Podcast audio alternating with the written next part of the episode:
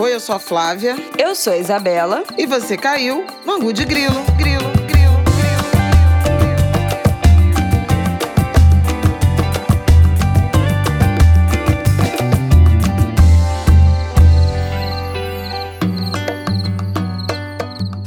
Oi, gente! Mais um Angu de Grilo no ar. Boa terça-feira pra vocês. Episódio 185. Como vocês estão? Como você está, Flavial? Tô bem, tô meio cansada, mas tô bem. Nossa. E mais um bingo do Ango de Grilo. Se Flavial vai ou não, não falar. Não, mas é porque não foi nem por lazer, né? Hoje eu passei o dia arrumando papel, que tá chegando a hora do imposto de renda, né, minha gente? Ih! Olha, pior que dessa vez nem eu fiz o meu ainda. Pois viu? é. Eu tive um abril tão caótico. Nem eu fiz meu imposto de então, renda. Então, hoje, é, a gente gatas. tá gravando domingo à noite. Hoje é que eu baixei o programa. Não, isso Tô eu já nesse fiz, nível. Pelo amor de Aí Deus. eu fui organizar uns papéis pra. Nem precisa mais, hoje em dia já dá pra fazer online, mas tudo bem. Não, mas para mim não. Tudo bem. Não tem como fazer online. Já tem, acredita em mim. Eu passei por essa mesma coisa quando eu fui fazer, eu começar não, a fazer eles o trazem tudo, informação de banco, não sei o quê. Mas, por exemplo, os pagamentos Isso. efetuados, tem que botar a mão, tem que reunir a papelada. Não, tem que preencher, mas você já pode fazer isso na web. Você não precisa baixar exatamente aquele aplicativo. Hoje o site do gov.br você já consegue fazer e salvar e ir refazendo aos poucos, sem precisar baixar de fato o programa. Então fica aí a dica aos angulers. Pois é. Aliás, Mas Angulers, vou baixar conta nada. lá no grupo. Já fizeram imposto de renda? Quero só ver, hein? Até dia 31, hein? É, pois é. É o prazo 31 de maio, é minha 31. gente, vamos Aliás, 31 de maio, prazo final do imposto de renda. 28 de maio, prazo final para quem não participou do censo participar. Então, IBGE, liga 137 Ligue. se você ainda não, não recebeu o recenseador por qualquer motivo. E oriente seus parentes, seus vizinhos, seus familiares a fazerem o Muito mesmo. É muito importante. importante a gente estar em dia, né? O censo é um Vocês- diagnóstico. Quem é anguler de verdade sabe o quanto a gente falou do censo lá em 2020, a Isso. importância do censo, quanto a gente sofreu aqui, que o censo teve que ser adiado, que o censo foi sucateado. Então vamos fazer valer esse nosso censo agora em 2000 e- Exato. bom, 2022, né? 2023. Vocês estão reparando então que eu tô de vamos, microfone gente. É o novo? seguinte. Tô de microfone novo. Microfone, como diria o Martin, Flavel está de microfone novo. Microfone esse que foi comprado com o dinheiro do nosso apoio. É verdade, porque eu não tenho microfone, eu não tinha microfone. Ela Eu não tinha microfone, então os, os apoiadores melhoraram a qualidade do áudio de Flaviol, tá? E de continua imagem o também, que agora eu ganhei minha própria câmera, tem que eu tava usando também. do Aida. Gente, a Flávia Ol já tava, tava morando de aluguel aqui no, no de Grilo. Agora demos um upgrade na Tá gata. vendo? E venha pro nosso apoia-se, apoia.se barra Angu de Grilo, tá? Estamos lá. Bom, minha gente, vamos começar esse episódio. É o seguinte, hoje a gente vai abrir o primeiro bloco desse Angu de Grilo. A gente vai, a convite da Natura, falar sobre maternidade. Dia das Mães já é no próximo domingo. A gente sempre acaba falando sobre isso aqui, sobre a nossa experiência de maternidade, sobre o que a gente sente como mãe nesse Brasil, né? Mas hoje a gente vai aprofundar um pouco mais esse papo falar sobre a criação desse nosso vínculo, né, de, de mãe, filha, mãe, filha, mãe, filha, avó e filha, avó e neto, as transformações da nossa vida, como a minha mãe me educou, como é que eu educo o Martin para ser uma criança simpática, para ser uma criança responsável com o mundo. Enfim, vamos trocar um papo legal sobre isso. A gente quase nunca tem a oportunidade, né, de dar uma pausa nas notícias para falar de outras coisas, mas hoje faremos isso aqui nesse primeiro bloco. No segundo bloco, vamos falar do escândalo dessa semana, que foi a história da vacina, né? Do, do falso cartão, do falso comprovante de vacinação do Bolsonaro, da filha dele, do ajudante de ordens do Mauro Cid, da, da esposa, da filha, enfim, aquele aquilo que a gente viu durante essa semana, mas temos que comentar isso. E para fechar esse episódio, no terceiro bloco, meio ali passando, junto com os nossos pop-ups aí do que acompanhar na semana, vamos falar dessa coroação, né? Do rei Charles, que aconteceu no último sábado, aqui por volta de 6 horas da manhã do Brasil começou, mas que obviamente parou a Inglaterra, enfim, esse, esses símbolos, essas coisas, a gente tem uma fã aqui da monarquia. Gente, eu gosto dos dramas a familiares gente tem uma e tal. pessoa que mas, gosta da fofoca é, da monarquia. Eu não sou uma, uma, uma fã, do, não tenho muito entusiasmo por, por Charles e Camila, não. Então, assim, meus personagens amante, favoritos. A amante não tem lar, né, Não, não é amante. Ela, inclusive, é realmente o grande amor da vida dele. Eles são um casal. Bom, a gente fala Isso lá é no, inegável. Último, no último É, bloco. falaremos disso no último bloco. Não vamos, não vamos queimar a pauta. Então, vamos começar esse episódio.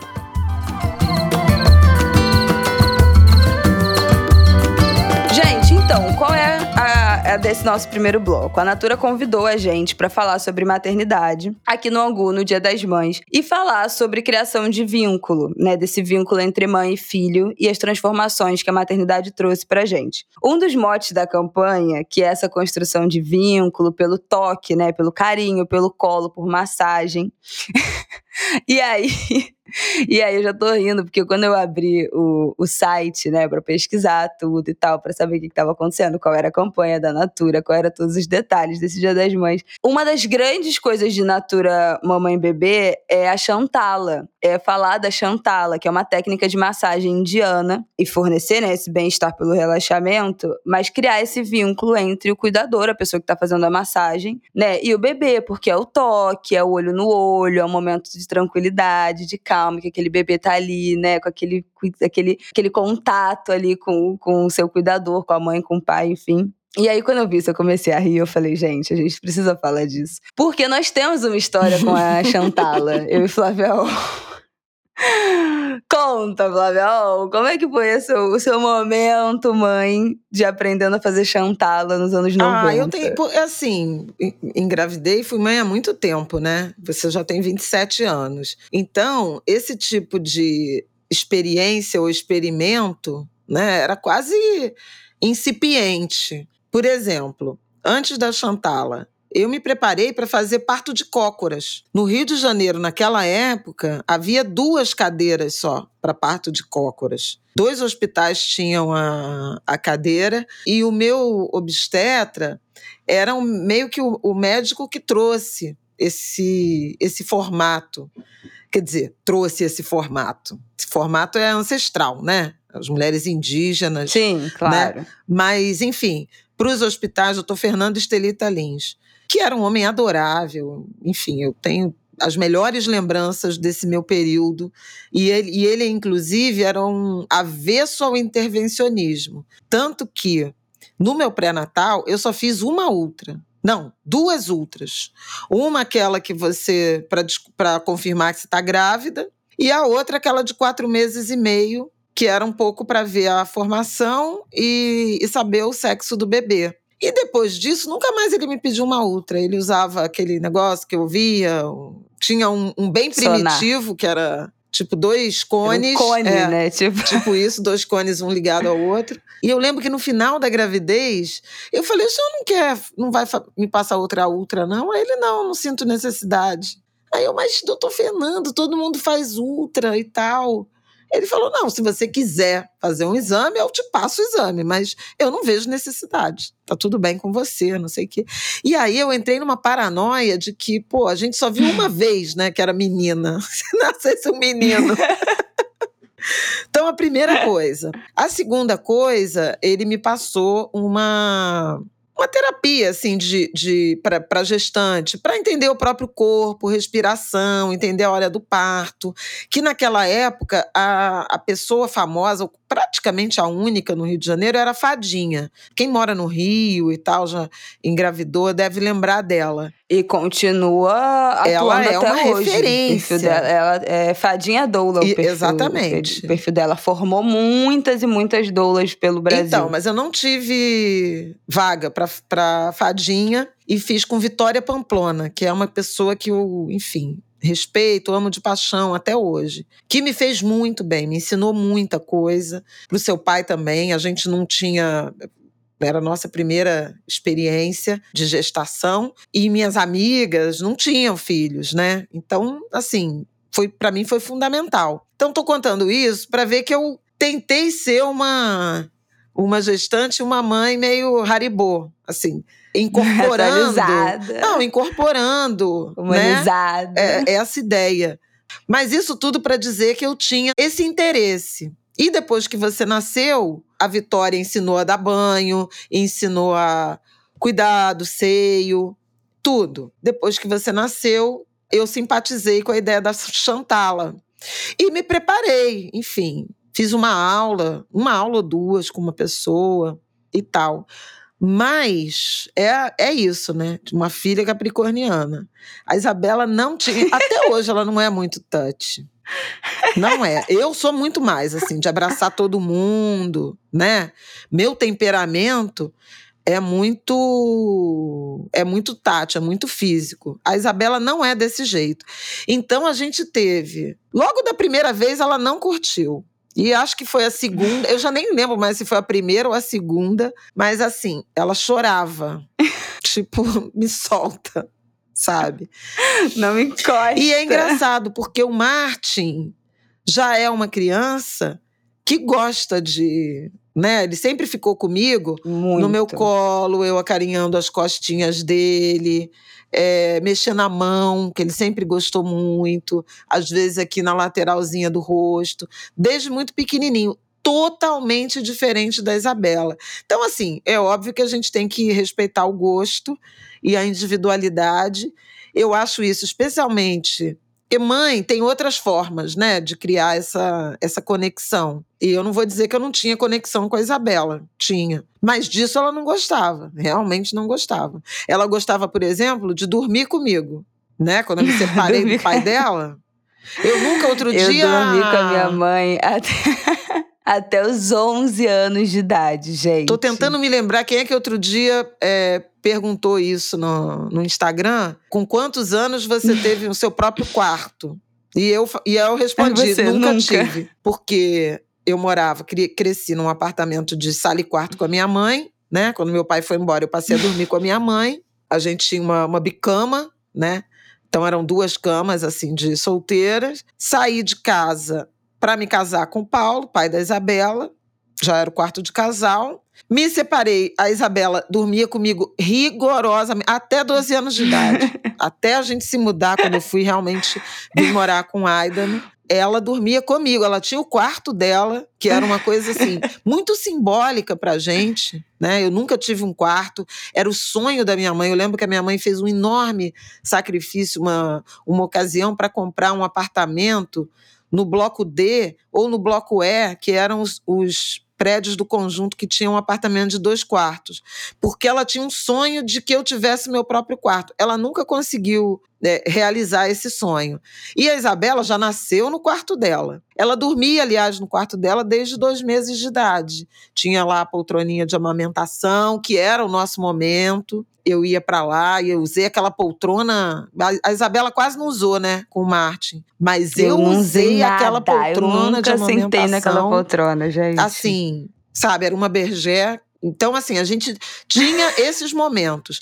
Mas a Chantala, a coisa do do toque, da é, manipulação dessa, dessa do corpo, Mas, ela não curtia. E tem várias coisas que mudam muito com o tempo, de criança para criança, porque o Martin é uma criança que ele sempre foi. E é muito engraçado que eu, eu logo quando ele era muito bebezinho, para botar ele para dormir, você tinha que apertar ele. Eu falava isso, né? Se você ficasse segurando ele meio frouxo, assim, né? Balançando meio frouxo, ele não dormia. Você tinha que apertar ele como se ele ainda tivesse naquela compressão, assim, do útero. Eu tive uma barriga. Minha barriga era muito pequena, muito. Então ele realmente ficou muito apertado. Dava pra sentir exatamente a bunda dele na minha costela, o pé dele no canto. Eu sentia tudo, porque minha barriga ficou muito pequena. E eu acho acho que ele, ele se acostumou muito com aquele aperto. Então ele era uma criança que gostava de ficar muito grudada com a gente. Sempre dormiu, né, comigo e com o Rafael, assim. passar metade da noite, desde bebezinho, ele passava dormindo em cima do peito do Rafael, com as duas mãos do Rafael em cima dele. Uma criança de 50 centímetros com duas mãos imensas. O Rafael fala: gente, como é que o Rafael não. Vai, vai apertar demais esse garoto, não vai conseguir respirar direito, me dava uma agonia aquilo, mas ele amava, ele ficava em, em paz e tranquilidade com esse peso, assim. E um parêntese da Chantala, tem muito bebê que não se acostuma, né? Como é o meu caso. Mas tem muito bebê que ama. Uhum. Tanto que é uma prática que é isso. A gente tá falando de 95, né? Quando você aprendeu, 96, quando eu nasci. E até hoje é uma coisa super difundida. Você vai fazer curso de preparatório, né? Pra bebê. Ou se você tem uma doula, se você contrata uma uma equipe de doula faz parte desses cursos, é meio que assim, padrão. Você aprende como é que faz chantala no bebê, porque de fato é uma tem, tem muita comprovação assim desse momento dessa criação de vínculo, desse bem-estar do bebê. Se o bebê tem cólica, né? Se tem gases, também tem tudo isso assim, de como é que você estimula mais conforto para o bebê e no site da Natura, Natura Mamãe e Bebê, tem um vídeo de mais de 10 minutos ensinando a fazer chantala. Então, se você tá grávida, tem alguém na sua família que tá esperando bebê, né, pai, mãe, que estão grávidos. Hum, se for avó, também serve. Manda. Avó. Então, alguém da sua família que tá esperando o uhum. bebê. Ela quer, ser, ela quer que as avós, ela quer a representatividade das avós, citadas nominalmente. Não, porque tem essa, né? Também tem esse vínculo que pode ser semeado, né? Cultivado das avós com o neto. Lógico. Por exemplo, o Martin, ele adora colo, né? Botar Muito. o calor que tiver. Gente. Às vezes a gente tá aqui suando. E suando, ele quer colo. Ele no colo. Ele é uma criança muito do toque, muito. E ao mesmo tempo em que eu percebo que agora que ele tá ficando maior, né, com dois anos e quatro meses, ele já demanda o espaço dele algumas vezes. Então eu, eu pergunto, filho, eu posso te dar um beijo? Ele, não. Posso fazer um carinho? Não. Posso ficar aqui perto de você? Quer, quer, posso encostar em você? Não. Então tem momentos que ele não quer, ele já ele consegue delimitar esse espaço, mas em muitos outros, agora que ele já verbaliza muito melhor, ele pede essa presença. Então, hoje, por exemplo, eu vim, a gente está gravando no domingo, hoje de manhã eu gravei o Conselhos no meu outro podcast, falei, filho, eu vou lá no escritório gravar o, o podcast e já volto. Aí eu acabei, eu cheguei na sala. Aí ele, já acabou, mamãe, de trabalhar? Senta aqui comigo, senta aqui do meu ladinho. E ele fala, senta aqui no meu colo. que aí eu encosto a minha cabeça assim nele. Então ele demanda também de ficar muito perto. Se eu tô sentada no sofá vendo televisão, ele quer sentar assim embaixo do meu sovaco. Se eu paro para ler um livro, falo, filho, vamos, vamos ler um livro antes de dormir. Ele já se aninha aqui quase dentro de mim, grudado em, em, dentro do meu lado, assim, baforando na minha cara. Então ele é uma criança que gosta de estar muito perto. E com o tempo, eu percebi também que ele começou a gostar muito mais de massagem. Inclusive nos últimos tempos, quando ele fica, a gente tem passado, né, hidratante nele e tal, pra pele, depois do banho. Quando ele tá com muito sono, ele dorme comigo passando hidratante nele eu assim no rosto, fazendo massagem no rosto, assim no nariz. Outro dia ele, eu falei, filho, você quer massagem no rosto? Aí ele, não. Eu falei, na mão? Pode ser na mão? Ele, pode. Dormiu comigo fazendo massagem na mão. Quando ele não tá conseguindo dormir direito, ele já levanta o pé e me dá o pé. Bota o pé na minha mão para fazer massagem no pé dele. Que agora ele já sabe que ajuda ele a dormir. É muito querido. Relaxa ele, a massagem no pé. Então, essa coisa do, do toque, mesmo com ele agora colocando esses limites do momento que ele tá na dele, né, como também capricorniano, que ele não quer muito grude, ele pede, ele tem essa, essa necessidade, esse vínculo dele também de ficar muito agarrado, de ficar muito próximo, de abraçar, né? Ele, eu acabei de sair da casa da minha mãe, ele para se despedir, abraço ele abraço coletivo. coletivo é. E aí dá abraço em todo mundo. Então, ele foi. Ele é, ele, ele é uma criança muito, muito, muito amoroso pelo tato também, muito tátil. E isso foi uma coisa que a gente falou aqui na, na pandemia, né, em vários momentos da pandemia, que essa foi uma parte muito difícil, né, para minha mãe, ficar sem esse contato físico. Como foi isso, Flavel? Relembra. A quem chegou depois, como é que foi esse momento para você? No início a gente estava morando juntas, né, no início da pandemia.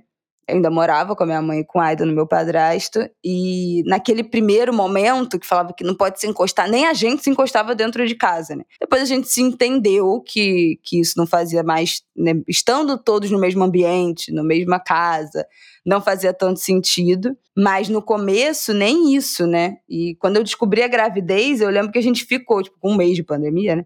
A gente ficou numa do tipo, meu Deus, pode se abraçar, não pode se abraçar, e pode encostar, não pode encostar, eu virei grupo de risco. Então teve todo uma, um, um tensionamento e eu acho que muito sofrimento da sua parte de ter ficado longe, né? Ah, Dessa, de, de tudo, cara. encontrar assim, e abraçar. Porque realmente eu sou uma pessoa que gosto muito de abraço, abraço muito, toco muito nas pessoas, até demais, né? É, no sentido de que, pô, eu abraço gente desconhecida, eu abraço, abraço grátis em free hug em Gente, a minha mãe faz Eu isso. sou em desse viagem, tipo, de ela já viagem. fez isso. Aquelas pessoas, abraço grátis, no meio do ponto turístico, a minha mãe vai lá e abraça. Juro.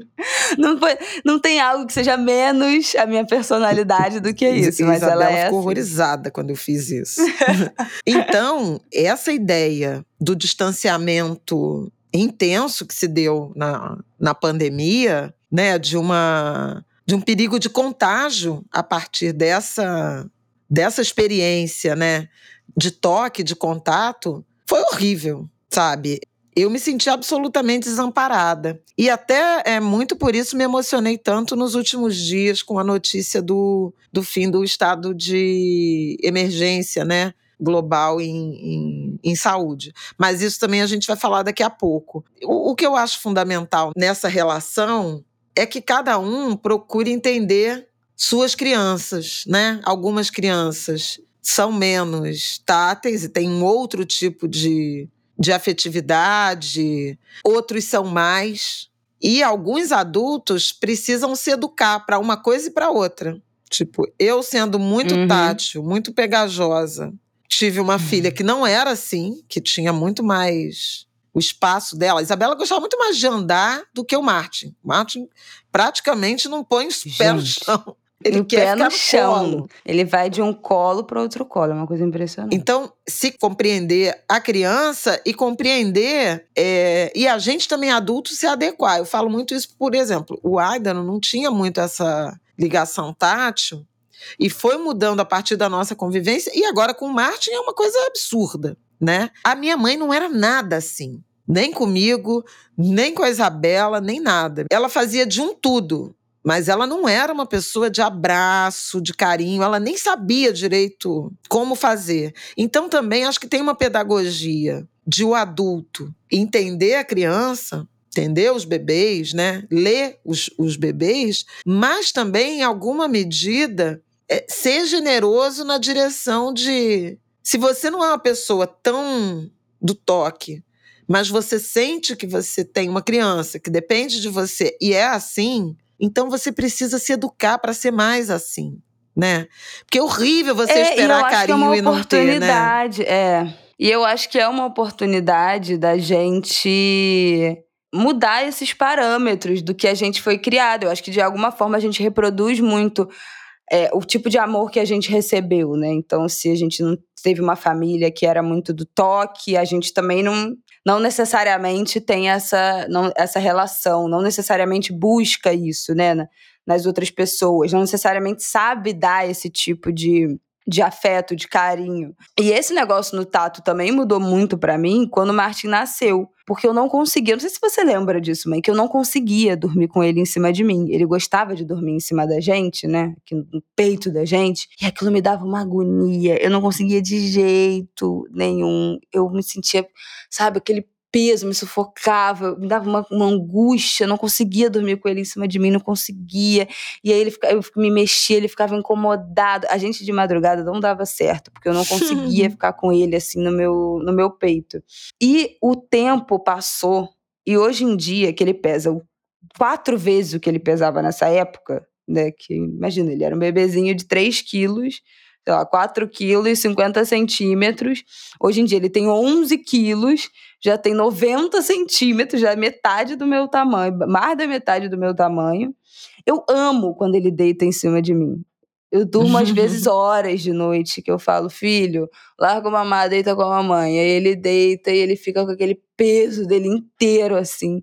E eu durmo profundamente. Então, essa relação, e isso foi uma coisa que não era o meu padrão, me dava muita agonia no início, mas que pelo meu filho ter essa demanda e eu, né, ali tentar, tentar atender e também me adaptar a, a, essa necessidade dele, eu me transformou completamente. Foi uma coisa que para mim mudou 100%, assim, desde que ele desde que ele nasceu. Essa minha relação com o Tato mudou muito.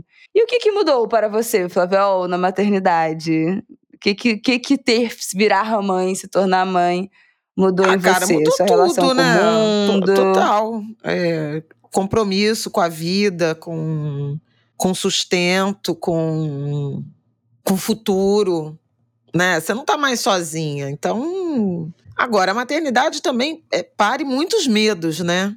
Então, assim, não, não, conheço nenhuma mãe que não viva assombrada, né, em relação à a, a saúde, ao futuro, à segurança. O tempo inteiro a gente está demandando isso em cada uma das fases, né? Bebezinho é estar respirando, né? Se vai ficar doente, se, né? É, Gente, o Rafael tudo até não gravar. entra no quarto. É, aí você fica mais velho, aí você vai sair, dormir na casa de um amiguinho, de uma amiguinha, depois a adolescência, que é absolutamente traumática. Jesus. Né? Depois começa a sair sem a gente, né? Viajar sem a gente, arruma seu parceiro, namorado, etc. Passa a ter uma outra vida, mora em outro endereço, demora a responder, demora a responder a mensagem, demora a atender o telefone. Enfim, eu acho que ninguém tem tanto medo da vida, né, do, do, desenrolar da vida, do que mães e acredito que pais, né? E a avó é o dobro disso. Isso é engraçado, porque parece. Tu é acha? É, sim, eu acho não, eu tenho certeza. porque você se preocupa com o bebê e você se preocupa com. Você continua se preocupando com, com a filha e passa a se preocupar também com o neto. Então é, é tudo assustador. Você teve uma crise renal no, nos primeiros meses do Martin. Gente, Martin tinha três meses. Vocês então, assim, nisso? é muita coisa. Aí se preocupa se está comendo, se não está comendo, se tá. Você ficou muito magra, né? Ficou muito esquálida. E tem várias.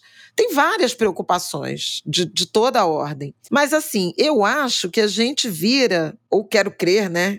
Que nós viramos pessoas melhores porque tem um sentido de botar outra pessoa no mundo, então de você querer um mundo melhor para receber essa pessoa. Tem o sentido de prolongar a própria existência, né? Ter filhos é um pouco ficar vivo. Sim. Se comprometer com a vida, mas também permanecer, mesmo paralelo. Tem filho e tem neto. Então tem uma. Tem duas gerações, né, já à minha frente. É, é, esse é um sentimento muito bom, de, especialmente depois que a gente entende um pouco mais os conceitos de ancestralidade, né, dessa, dessa ligação tão intensa né, de gerações que partem da mesma da mesma família, enfim. É uma mudança muito grande de compreensão da vida e da existência, a maternidade. Eu, enfim, eu não vejo nada mais importante que tenha acontecido na minha vida. Eu falo assim, depois de ter filhos, já falei isso algumas vezes, a coisa mais incrível que aconteceu na minha vida foi o candomblé realmente essa a experiência, né, da vivência religiosa para quem vive. Não estou falando, para mim foi o candomblé, mas imagino que outras pessoas que têm uma vida religiosa tenham também essa intensidade. Mas o candomblé é muito corporal. Eu já estava falando que eu sou tátil, né? Sou física, então, né? Esse sentimento da vibração, da incorporação e a maternidade carrega isso também, porque é meio bicho, né? É meio uma coisa, uma pessoa crescendo Porra, dentro meio, de é você. Totalmente, é uma loucura. Uma pessoa que você alimenta, né? Você produz o alimento, você gera, é, gente, é você vai parir e você vai produzir o alimento. Então tudo é muito forte. E aí muito, falando da gestação, mas acho que essa sensação é, mesmo, mesmo mulheres que são mães que não pariram, eu acho que esse sentimento de bicho também existe, porque é a responsabilidade de você assumir o cuidado com alguém que é absolutamente indefeso, né? Alguém que é. vai confiar em você para comer, para se higienizar, para aprender a falar, para aprender a se comportar. E, e dep depende emocionalmente, né? Esse, Isso é essa dependência forte. emocional, que até quando a gente fala de crianças grandes, né, de adolescente, que já tem certa independência, mas tem uma parte emocional, né, que ainda é muito dependente dos pais. Por mais independentes que os adolescentes pareçam ser, queiram parecer que são, né? Ainda tem um lado que é muito, muito, muito apegado, muito embaixo da asa. E assim, para mim, eu, eu acho que a principal coisa da maternidade que mudou muito para mim foi, eu acho que me deu um fôlego, sabe? É, mudou muito, me deu um fôlego de assim, eu tenho certeza absoluta que eu não estaria vivendo a vida que eu levo hoje se eu não tivesse tido filho. Eu não sei se eu teria saído de casa no momento que eu, eu não teria saído no momento que eu saí, claro, né, no meio de uma pandemia, mas eu não sei se eu teria saído de casa até agora. Eu não sei se eu estaria onde eu tô profissionalmente, se eu teria conseguido dar esse gás nesse, na minha vida profissional, no meu trabalho. Eu não sei se eu e o Rafael a gente teria estaria junto ainda. Conquistar tudo que hoje eu olho com esse olhar de caraca, eu tenho 27 anos e eu realmente consegui ter a vida que eu sei lá, que eu, quando eu era adolescente, eu falava, ah, eu quero casar e ter filho antes dos 30 é anos. Verdade. Como eu sempre falei. E, muito, e eu já tinha desistido disso, né? Tipo assim, pff, quando você chega com 24, 20, você fala, gente, isso não vai acontecer, né?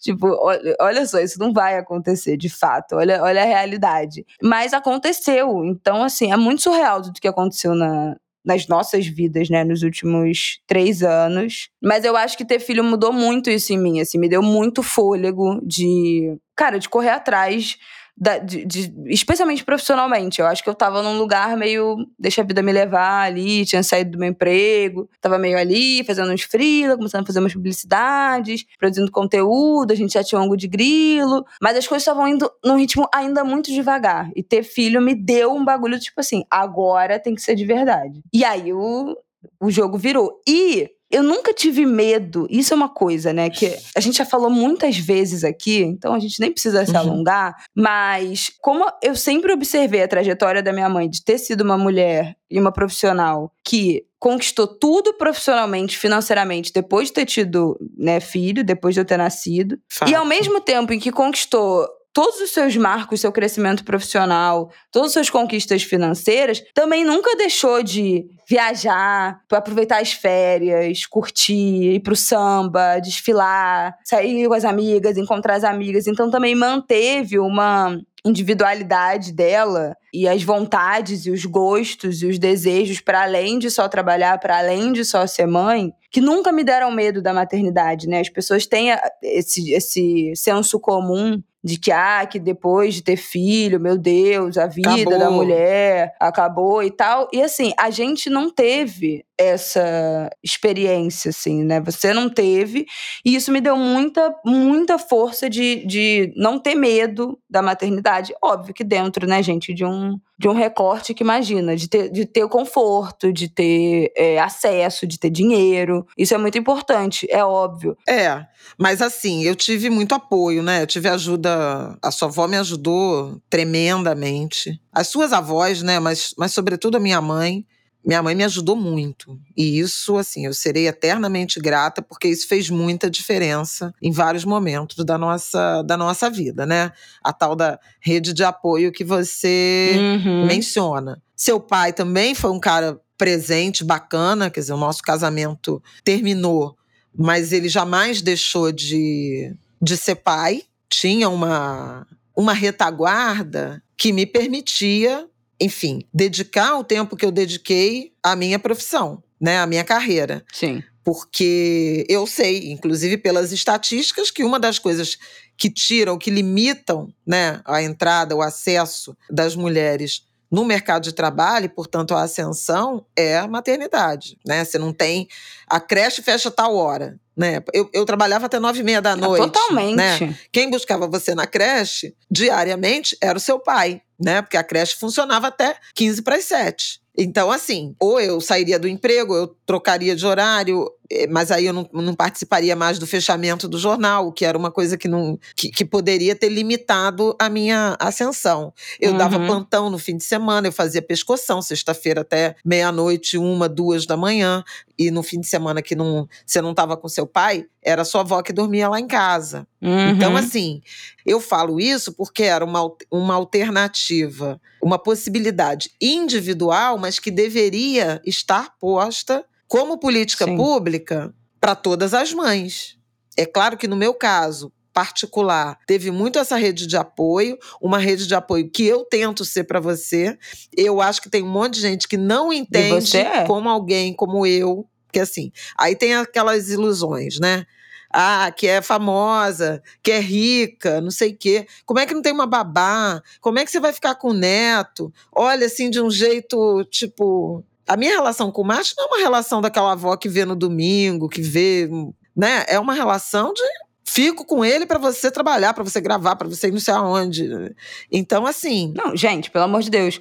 Eu dormi praticamente três noites por semana na sua casa até o Martin ter quase um ano de idade. Até pelo menos ele ter oito meses, eu dormia aí três noites por semana. Eu passava metade da, da minha semana na sua casa, porque o Rafael estava de plantão de noite, eu tinha medo de ficar com ele sozinha, preferia não ficar e ele acordava e você ficava com ele de madrugada, durante um período da madrugada para eu dormir, esticar um pouquinho o sono e ficava acordada com ele, também tendo que trabalhar no dia seguinte, também tendo que ir lá aparecer de gata. pois é. Na, na Globo News, depois de ter ficado três horas acordada de madrugada com seu neto. Mas essa foi a nossa decisão a gente precisaria ter feito desse jeito? A gente não poderia ter tido uma babá, enfermeira, seja lá o que for? Poderia. Mas a nossa decisão, né, a nossa família, Fez decidiu esse por, pacto. por isso. Fez essa, é, a gente teve como fazer, né? Então não é só o querer, a gente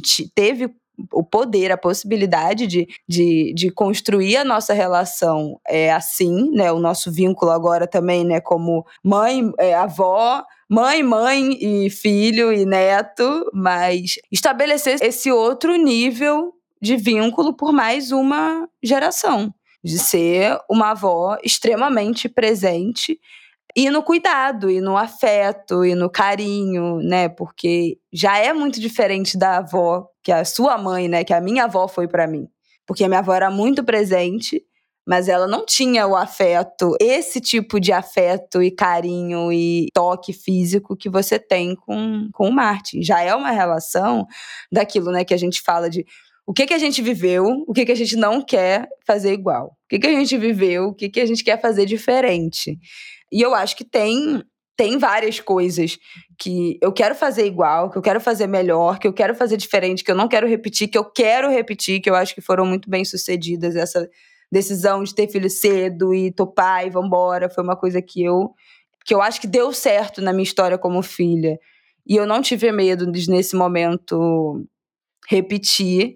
E é isso, assim. a última coisa que eu queria também te perguntar, dentro desse sentido das nossas decisões, né, das coisas que a gente escolhe dessa criação, escolhe passar para frente, ou escolhe fazer diferente, é se você lembra desse, dentro desse legado aí simbólico, se você lembra de algum momento, de alguma atitude, de alguma decisão que você tomou na minha infância, pensando em criar em mim assim um olhar de empatia, de cuidado com os outros, pensando nessa ideia de criar um ser humano que saiba é, do seu lugar, do seu papel, da sua responsabilidade, assim, do, do mundo com os outros, de decisões ah, o, que você tomou. Bom, o tempo inteiro, mas é, é, primeiro ponto que eu acho importante era assim, irá já, né? Frequentar, né? Frequentar, irá. Você nasceu também em outra condição de vida, né?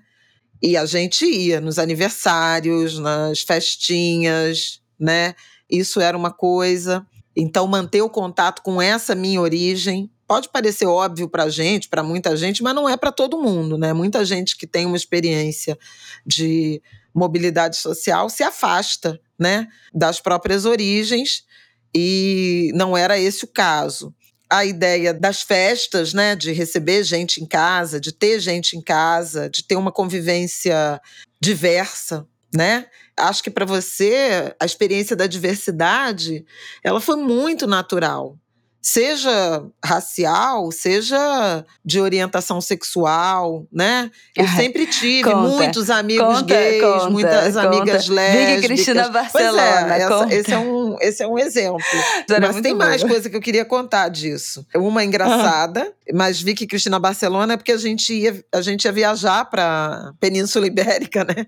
A gente ia tirar umas férias, eu, Isabela e Aida, no estreou Vicky Cristina Barcelona, um filme do Woody Allen, com a Penélope Cruz, a Scarlett Johansson e acho que o Javier Bardem, uhum, né? E, e aí, sim. o filme era meio um triângulo amoroso e tem um momento, a censura era 12 anos, 11 e a Isabela tinha 11. A minha mãe respeita absolutamente. Não, aí vamos levar e tal. Faltava, sei lá, um mês para você fazer 12 anos. E aí a gente foi ao cinema. E aí tinha umas cenas de beijos entre Scarlett e Penélope. Era, tinha uma, um, era um triângulo, assim. E aí eu falei, ih, caramba, nunca falei com a Isabela sobre isso, de mulher com mulher, homem com homem. Aí eu, no final do filme, fui toda solene, assim, olha, queria te explicar umas coisas, porque no filme, né, a fulana beija fulana e tal. E isso é assim mesmo. Mulheres namoram mulheres, homens namoram homens, gays, lésbicas, não sei o quê. Aí ela falou assim: Ô oh, mãe, mais gay do que tem lá em casa. E eu nunca tinha me dado conta de que ela entendia tudo isso e era e ok. Eu assim, né? pelo amor de Deus, Deus eu sei o que, que é isso. Papo. Então, assim, naturalmente, isso era a minha vida e a Isabela viveu a minha vida, né? Ter filho nunca me atrapalhou de fazer nada. Eu ia pro samba, levava a Isabela. Eu sempre frequentou a Beija-Flor, a Sapucaí, desde muito pequena, desde que pôde. Eu sempre viajei com ela, sempre levei ela em viagens. Então, assim, era meio parte de mim, já, né? Isso é uma coisa. Literalmente. Literalmente. Mas eu queria contar mais dois episódios. Um, quando eu Rápido, radicalizei, que, gente... que, aí eu tive uma experiência de radicalização dessa história da, da empatia, da solidariedade, que foi substituir o aniversário dela. Eu falei que ela não ia ganhar presente, que eu não ia pedir presente, ia pedir Doação de quantos alimentos. Quantos anos cinco. eu tinha? Fala quantos anos eu tinha. Era o aniversário de cinco anos. de cinco anos. E ela gente, ficou respeito. Ela falou: Eu não quero comida no meu aniversário. Falei, não, cara, realmente não tem nada a ver. A criança, né? E aí, enfim, as pessoas nem obedecem, né? Você fala, ah, não leva, é, não leva presente, leva um quilo de alimentos e as pessoas levam um quilo de alimento e presente. Mas aconteceu isso, então foi uma decisão deliberada de construir a simpatia com quem tinha fome e tal. E, em vários momentos eu tive uma. tentei educar é, um olhar, mas eu acho que esse aprendizado, né, essa consciência social, ela tem muito a ver com a nossa própria vida, a nossa própria rotina. Né? Isso não é ensinado, isso é experimentado. E a, e a nossa experiência sempre Sim. foi com diversidade a gente sempre teve essa convivência ampla de lugares da elite e, ao mesmo tempo, irajar no dia da eleição, brincar na rua, cair no quintal. E eu acho assim, agora como mãe, tem uma, é, uma coisa que. Tem duas coisas que você falou desse negócio da doação de alimento que eu lembrei. E eu fiz. Eu não sei se eu, eu cheguei a fazer uma promessa, mas eu fiz uma promessa informal, mas que agora já virou uma promessa que eu não eu, eu, decidi que nenhum item do Martin de bebê, de enxoval, de roupa jamais será vendido, tudo será doado. Que é uma coisa muito comum, né? A pessoa vende o bebê conforto, vende o carrinho, vende não sei o quê, porque as coisas não servem mais. Ah, porque é um tênis que é de uma marca, de marca, e vende. Então, assim, isso foi algo que eu estabeleci que jamais venderei qualquer coisa. Tudo que foi do Martin será doado. E ele já tem esse discernimento, porque às vezes eu faço uma limpa nos brinquedos dele e aí eu deixo num saco no armário para ir enchendo de coisas, né? E quando enche a gente doa. E aí outro dia ele, ele de vez em quando vê, quando abre o armário, quando o armário tá aberto, aí ele pergunta: "Mamãe, o que que é isso?" Eu falei: "Essa bola aí a gente vai vai dar para outra criança, que não tem bola, você tem muitas bolas. Essa bola a gente vai dar para outra criança". E ele já sabe. Agora quando ele vê esse saco de brinquedo, ele fala: Isso aqui é para outra criança, né? Aí eu, é.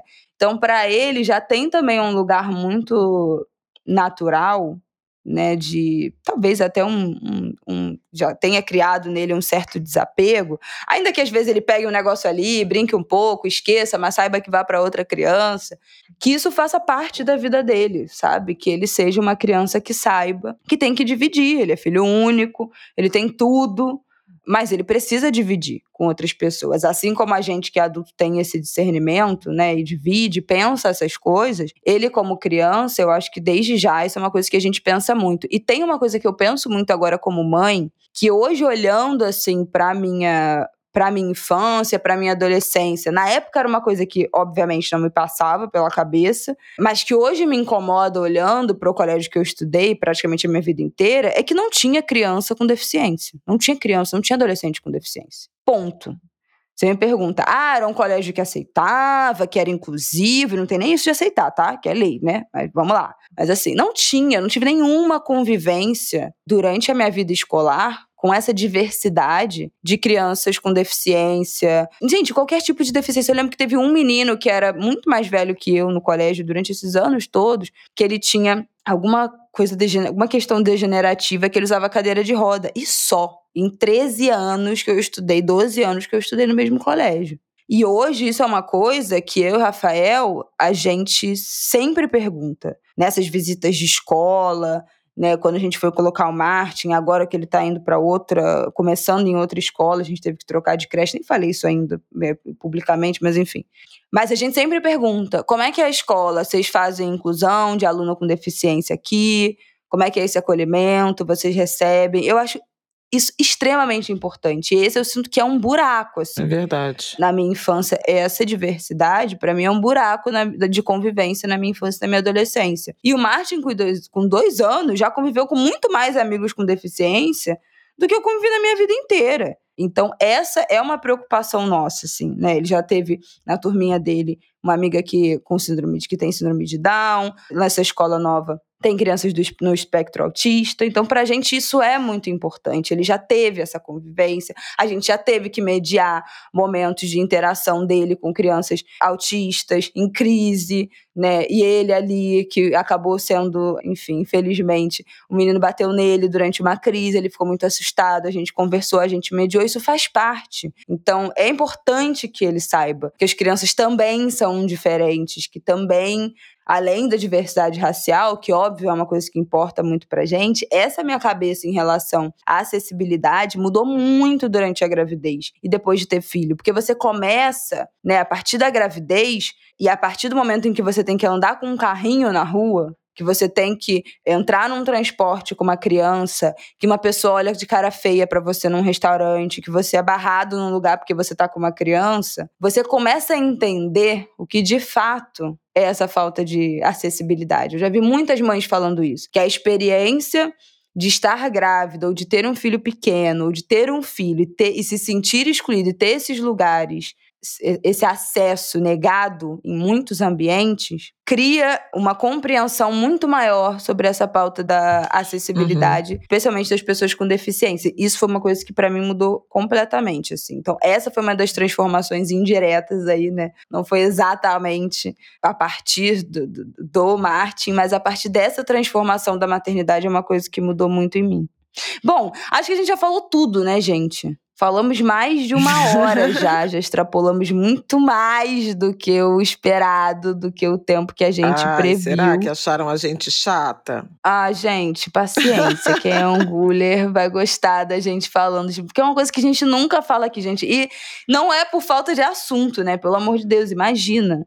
A gente tem muito consciência do nosso, das nossas trajetórias como filha, como mãe, agora como vó, é, como mãe, agora eu também. Então, assim, eu acho que é um assunto eterno. A gente pode falar disso para é, sempre. Se abre um pouco Adorei também da... falar disso aqui. Abre um pouco também da intimidade, né? O povo gosta, que o povo gosta de uma fofoca, né? Bom, quero agradecer, obviamente, a Natura que fez esse convite pra gente. Agradecer a Natura por apoiar nosso podcast, a vocês que são nossa audiência. Aqui do Angu de Grilo, sabe como isso é muito importante para manter esse podcast no ar, sabe? E, e, e, também nossa audiência valoriza demais as marcas que apoiam, que fecham, que são fechamento aqui com o nosso trabalho. Então a gente trouxe esse papo aqui hoje e essa reflexão toda e esse quase quase quase todo aqui sobre a transformação, sobre essa transformação de vida através da maternidade, porque a Natura nesse Dia das Mães está homenageando todas as mães que transformaram o mundo com esse amor e essa gana e esse fôlego e essa fúria que vem quando a gente se torna mãe e esse convite aí para lembrar, né, que toda vida que chega é uma oportunidade da gente de mudar o futuro. E acho que nós duas aqui mudamos, colaboramos bastante com uma mudança e de seguiremos. futuro a e partir assim, das nossas histórias. E assim seguiremos. Né, como, como mães. E aí, obviamente, né, para deixar o Dia das Mães mais especiais, mais especial, vocês já sabem que Natura é presente que não tem erro para todas as mães. Mais de 60 opções de presentes perfumadíssimos, hidratantes deliciosos, que podem ser usados desde o banho até as ocasiões mais especiais para as mães rolezeiras e também para celebrar esse toque, o vínculo né, entre as mães e os bebês que a gente falou lá no início. Tem os presentes da linha Natura Mamãe e Bebê, que é vegana, segura para ser usada na pele dos bebês desde o primeiro dia de vida. Então, Lembrando que os presentes todos estão à venda no site, nas lojas físicas e também com as consultoras Natura. O link aqui do site vai estar no descritivo desse nosso episódio, aqui na plataforma que você estiver ouvindo. Muito obrigada, Natura. Angulas, espero que vocês tenham gostado desse nosso papo sobre maternidade. Coisa rara, edição de colecionador. É Vamos pro nosso próximo bloco. Vamos pro nosso sofrimento semanal neste segundo bloco. Gente, vocês sabem, né? Tudo que aconteceu essa semana nesse país. Quem vira diria? que vira, que vira, que vira, que vira. As reviravoltas. Quem diria? Quem diria? Todo mundo Não. diria, né? Falsificação diria? de certificado de vacina? Não. Ah, tu foi pega de surpresa? Falsificação de certificado Tu de ficou vacina? surpresa. Tu ficou Fiquei. surpresa? Surpresa. Te surpreendeu? Tu não esperava. Tu achou que não era da, da categoria, não, o que, eu dessa ach- o que eu achava mais, digamos assim, pertinente era ter tomado vacina e feito, entende? E ter, mentido. É. Mentido sobre a vacina. Falou mal da vacina, não sei o que, nananã, mas tomou. Mas eu não sei nem o que que é pior. Se é não tomar. também não sei o que que né? é pior, Ser sabia? coerente, então faço campanha contra a vacina e não tomo. Isso é coerente. Agora, você encontra um meio de falsificar certificado de vacinação para acessar benefícios, direitos que estavam postos para os vacinados. Então é não se vacinar e se recusar a pagar o preço de não se vacinar. E mais que isso, no limite, como escreveu o ministro Alexandre na decisão em que acolheu o pedido de prisão de seis homens. Eu acho engraçado que falam assim, seis pessoas. Quando é para ser preso, são seis pessoas, né? Quando tem cinco mulheres e um homem, é tudo, né? Ser- seres humanos. É tudo no masculino. Seis homens, seis homens presos, é porque eu acho que é importante. Eu escrevi isso. Não foram presas seis pessoas, foram presos seis homens que estavam envolvidos num esquema de emissão de certificados de vacina falsos. Por que que falsos? Porque houve uma, uma investigação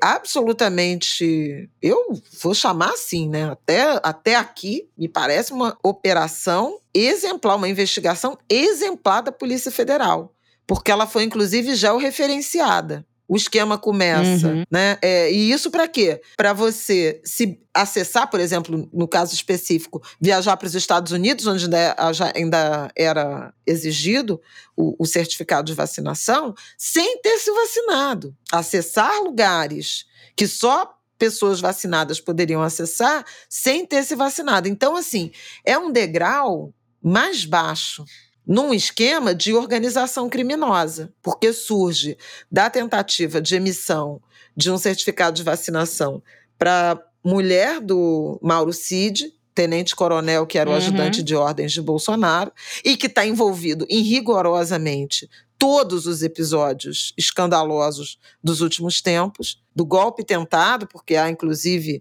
gravação nesse sentido, mas no, no, no episódio de vazamento de um inquérito sigiloso da Polícia Federal sobre um ataque hacker ao Tribunal Superior Eleitoral em 2018. Foi daí que entra o Mauro Cid e essa investigação que eles chamam de milícias digitais, né, no, no Supremo Tribunal Federal aberta, né, que tem o Alexandre de Moraes como relator, e por conta desse vazamento que se comprovou ter sido feito, ter sido acessado e disponibilizado num site, num ambiente fora do país, pelo irmão do tenente-coronel Mauro Cid, é que há o pedido à determinação de quebra do sigilo eh, de, de dados telemáticos e, e de telefônico do Mauro Cid. O Mauro Cid também está envolvido no caso das joias. Foi ele que foi é, designado para tentar, com o então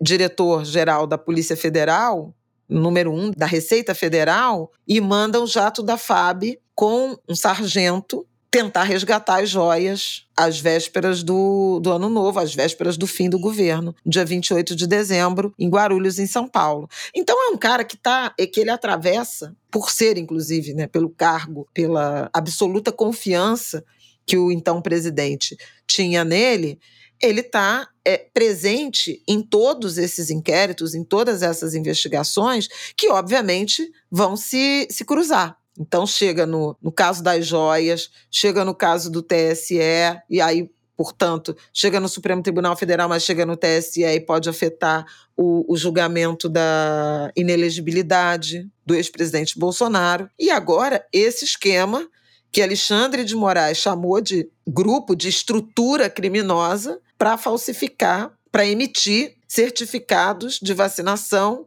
em gente que não foi vacinada. Né? A primeira situação, eles tentam uma emissão por Goiás, por uma cidade em Goiás. O sistema rejeita, porque o, o lote da vacina que eles botam um número tinha sido distribuído para o Rio de Janeiro. E aí eles acionam um esquema no Rio de Janeiro que passa pelo secretário de governo de Duque de Caxias, terceiro município mais populoso do, do Rio de Janeiro, e um, um bunker bolsonarista, como é a Baixada Fluminense. O secretário de governo é o João Carlos Brecha, que já tinha sido chefe de gabinete do deputado estadual Rosenberg Reis, irmão do ex-prefeito de Caxias e hoje secretário estadual de transporte do governo Cláudio Castro, bolsonarista, Washington Reis, e que desde 2017 ele estava nesse cargo de, de secretário de governo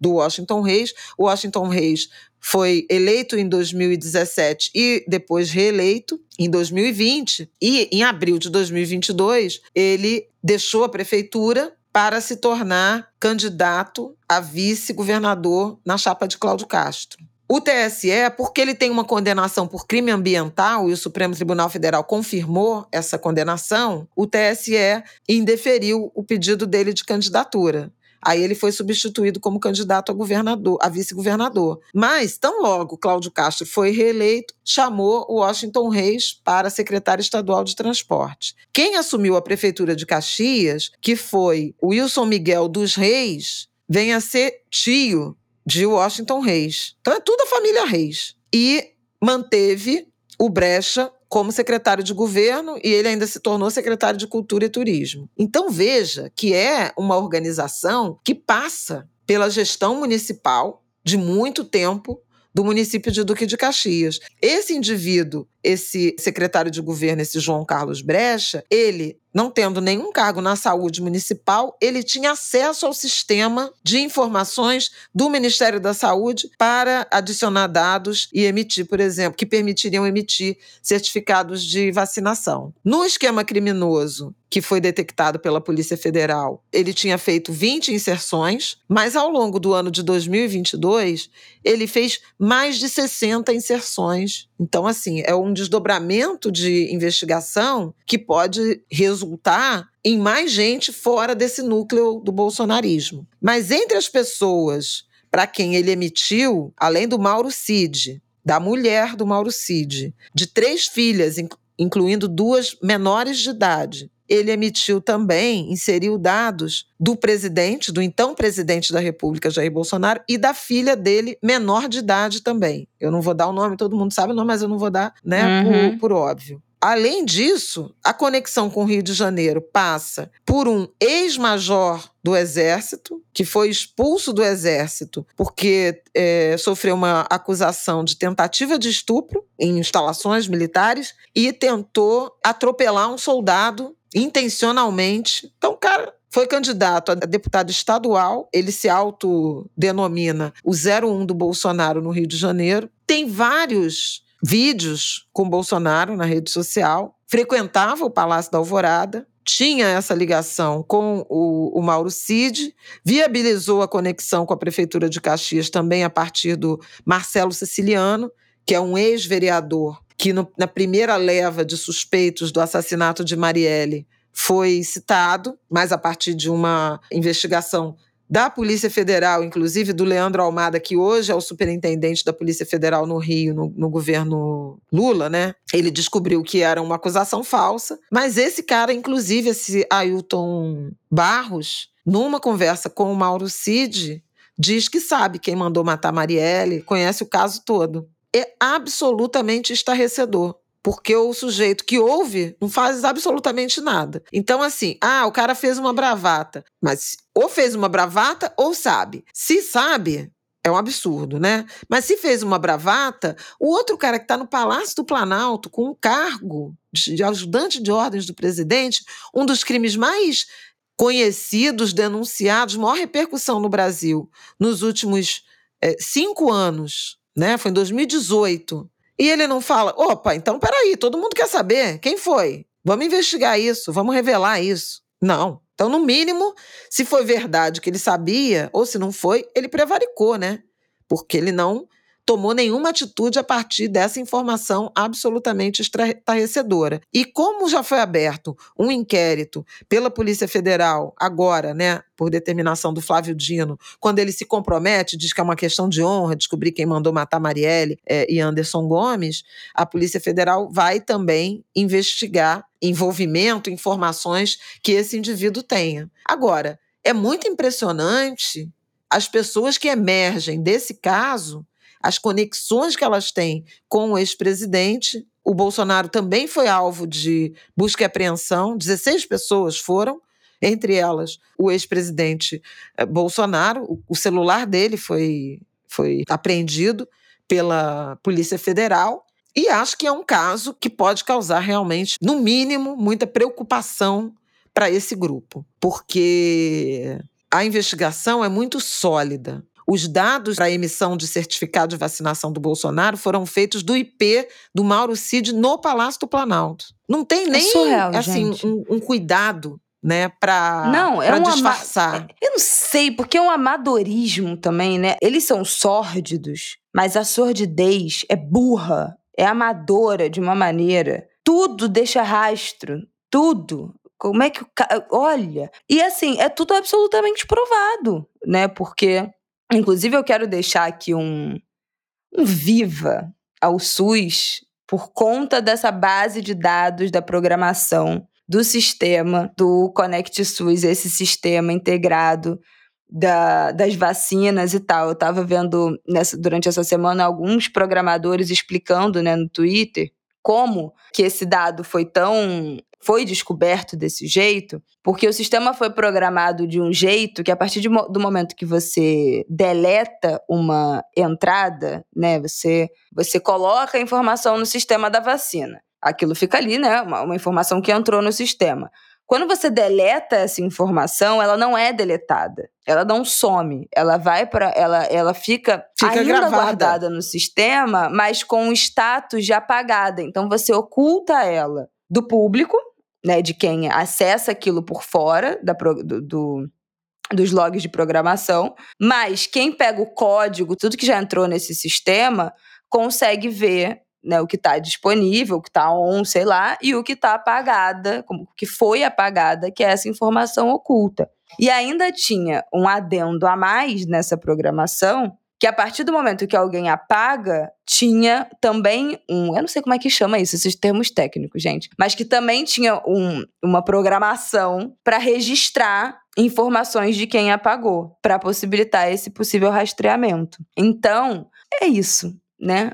Os programadores brasileiros, a ciência brasileira. E eu também vi gente falando, isso eu não sei se é verdade, tá? Eu vou chutar aqui no ângulo de grilo, se for errado, depois a gente se corrige. Mas que quem é responsável por essa programação desses sistemas da, da saúde digital do governo, acho que não só da saúde, né? Mas esses sistemas digitais, essa programação que é muito cuidadosa, que é muito sigilosa, e que é muito, não é importante a palavra que eu ia usar, mas enfim, né? É quem é o responsável, o órgão responsável por fiscalizar e fazer o pente fino nessa programação, aprovar, reprovar e tal, é a Anvisa. Então, a Anvisa que foi tão também, né, sucateada, atacada e que faz parte do a Anvisa faz parte do SUS, não faz? É, a Anvisa é uma agência reguladora, né? Independente, mas é uma, um órgão da maior relevância e teve uma importância fundamental, né? Mas é também um braço, é um braço do, do nosso SUS. Não sei. É. Se é um braço é. do SUS, eu não tá sei. Aqui. Já achei. Quer dizer, eu, obviamente está no sistema de saúde, mas eu não sei qual é a. Se tem alguma ligação direta com porque eu acho que não é Ministério é, da é Saúde, uma... é outra coisa. É, é sim. A Anvisa é Ministério da Saúde. O SUS é composto pelo Ministério da Saúde, estados e municípios, e aí cada um tem sua responsabilidade. Dentro do Ministério da Saúde, tá dentro, integram a estrutura do Ministério da Saúde a Fiocruz, a Funasa, a Anvisa, a ANS, a Mobrais, INCA, INTO e oito hospitais federais. Então, hum, a Anvisa então é, é de responsabilidade do nosso sistema único de saúde, que foi tão atacado, sucateado, blá blá blá, e ainda assim conseguiu fazer uma gestão como deu, né, dessa, dessa pandemia aos trancos e barrancos e criar um sistema seguro o suficiente para a gente hoje ter todas as provas materiais dessa fraude, dessa gente criminosa. Então, também devemos isso aos nossos cientistas da tecnologia, não só da saúde, mas também da tecnologia. É, o sistema, o sistema funcionou muito bem, é muito impressionante, né? Porque tem o nome de todas as pessoas, tem enfermeiras, é responsável por, pela vacinação do município de Caxias.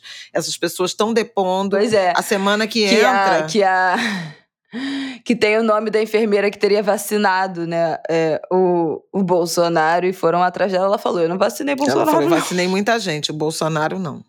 O Bolsonaro não. É, gata. E não dá nem pra falar que ela não teria lembrado, né? Ah, vai que não, esqueceu. Não, não, não tem como. Não, gata. Não, dá esquecer, não dá pra esquecer. E Isso aí não tem como. Ele continua dizendo que não se vacinou.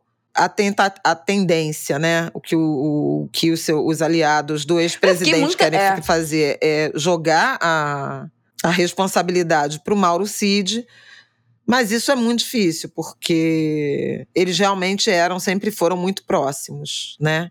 É, é, chocante, é chocante. Eu fiquei muito na dúvida no início, naquele primeiro momento da notícia, qual é o caminho que essa galera vai escolher? É melhor assumir uma fraude ou é melhor falar que se vacinou então? Não, mas Porque não tem como falar até... que se vacinou.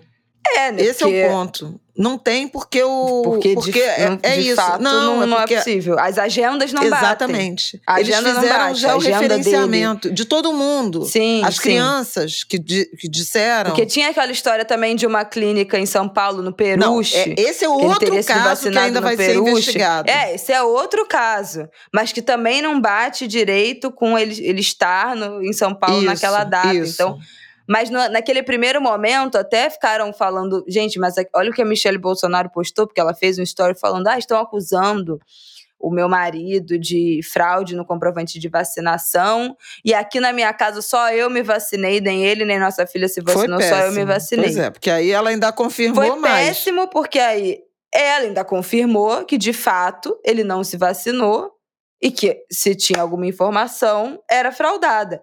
Mas o outro caminho era assumir, então, ah, então eu me vacinei. O que seria perder uma base desse capital político, se é que ele ainda, ele ainda tem, né? Mas dessa gente, dessa, dessa seita anti-vacina, que tem certeza que ele não se vacinou, que, que não se vacinou também porque ele não se vacinou, enfim.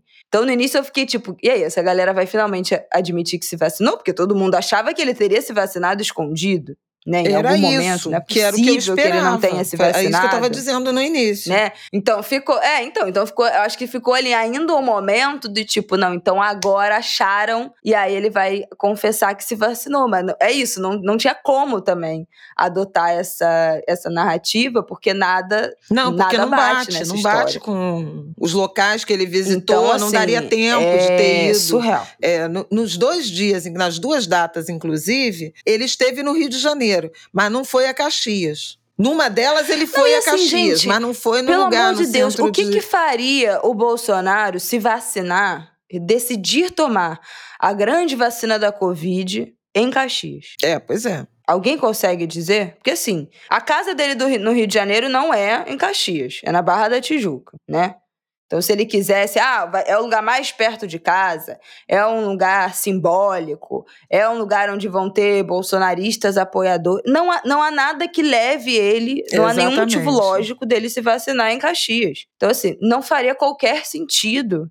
De nenhuma maneira. Então, assim, eu acho que eles vão tentar colar esse adesivo aí no Mauro Cid, de falar que ele fez sem o Bolsonaro saber, sem eu saber, eu não pedi nada. Mas vamos ver, né? Porque ainda tem, ainda tem sigilo pra quebrar, né? Não, ainda tem os depoimentos, ainda tem, mas assim, as provas são muito robustas. E aí, nesse, nesse caso específico, envolve falsificação de documento, uso. Ai, peraí, que eu quero pegar o. Quais são os crimes? Porque são muitos. O relatório final da CPI da Covid identificou 29 tipos penais e sugeriu o indiciamento de 66 pessoas.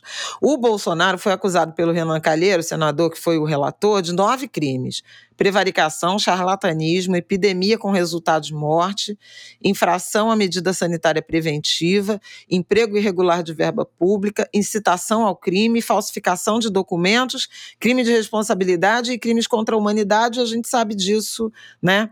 Nesse caso, a PF, agora dos certificados falsos, a PF identificou seis crimes: infração de medida sanitária, associação criminosa, falsidade ideológica, uso de documento falso, inserção de dados falsos em sistemas de informação e corrupção de menores. Corrupção de menores porque três né, das envolvidas que tiveram certificado emitidos são menores de idade. Duas são filhas do Mauro Cid e uma é a filha do, do próprio ex-presidente Bolsonaro. E ele teve, efetivamente, o certificado emitido, e a filha dele também, o que também aumenta né, a, a evidência de envolvimento dele, porque por que, que o Mauro Cid emitiria o certificado da, da filha menor de idade Gente. e a, a ah, circulação naquelas datas não batem, inclusive das crianças, que estavam a mil quilômetros de distância do Centro Municipal de Saúde lá de Duque de Caxias. Então, Gente, porque a filha do Bolsonaro ia se vacinar em e, Caxias. e Gente, duas é- das meninas, que eu a falo, vacina. Que é, um, é Não uma. ti- elas não um tinham charlatan- idade é- ainda. É, é, é muita burrice. Outra coisa que a polícia já revelou é que elas não tinham idade para tomar a vacina, porque a, a Pfizer não era aplicada em numa determinada faixa etária. Menor de 12 anos ainda. Eu acho que não era. Ou as filhas eram. As outras eram mais novas. É, eu não sei qual é, qual é a idade. Naquela data, aquela vacina não era aplicada naquela faixa etária.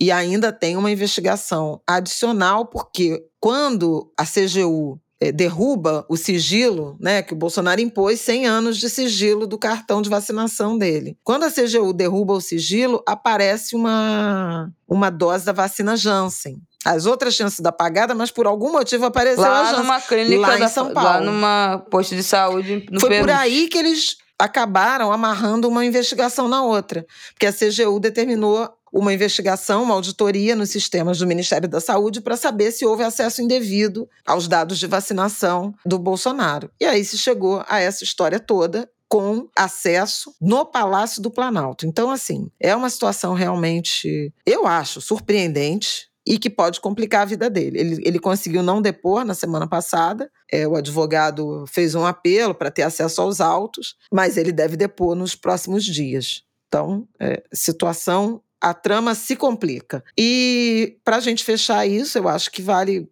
coincidentemente, né, nessa semana que eclode mais um escândalo envolvendo vacinação contra a Covid, né, depois de todo o enfrentamento absolutamente criminoso né, do governo Bolsonaro em relação à pandemia, a OMS declarou o fim da situação de emergência né, global. Não é que a pandemia tenha acabado, mas ela não está mais. O entendimento é de que não há mais a situação eh, de emergência que nos obrigou a tantas medidas, restrições, etc. Ainda é pandemia, mas você tem vacina, você conhece muito mais a situação sanitária. Tem muita gente que ainda não se vacinou, e aí até no domingo à noite a ministra da Saúde, Anísia Trindade, que era presidente da Fiocruz, fez um apelo para que as pessoas tomem a dose bivalente, que completem seu ciclo gente, de vacinação. Angulhas, quem não tomou, pelo amor de Deus, gente, toma bivalente, a gente já tomou. Vacina da gripe, eu tenho que tomar minha. Agora liberou geral a vacina da gripe no Rio de Janeiro, tá? Para qualquer pessoa acima de seis meses de idade pode tomar vacina da gripe em qualquer posto de saúde. Não tem mais as restrições ali prioritárias. Então, por favor, o período né, de mais doença respiratória já está batendo na porta. Então a gente fica muito suscetível, não só a Covid, mas a gripe. Gripe também mata. Gripe mata muita gente, gente, todo Pois ano. é. Então é muito importante que a gente se vacine contra a influenza e que tome essa dose bivalente da Covid. Eu já, eu já fui para minha sexta dose da Covid, porque eu tomei uma dose de bivalente quando a gente foi para Nova York no ano passado. Eu já tinha espaço, espaçamento suficiente na minha dose anterior. Aproveitei que a gente deu a primeira dose do Martin lá na viagem e também tomei uma e já fui para minha segunda dose de bivalente. Então, por favor, quem não se vacinou,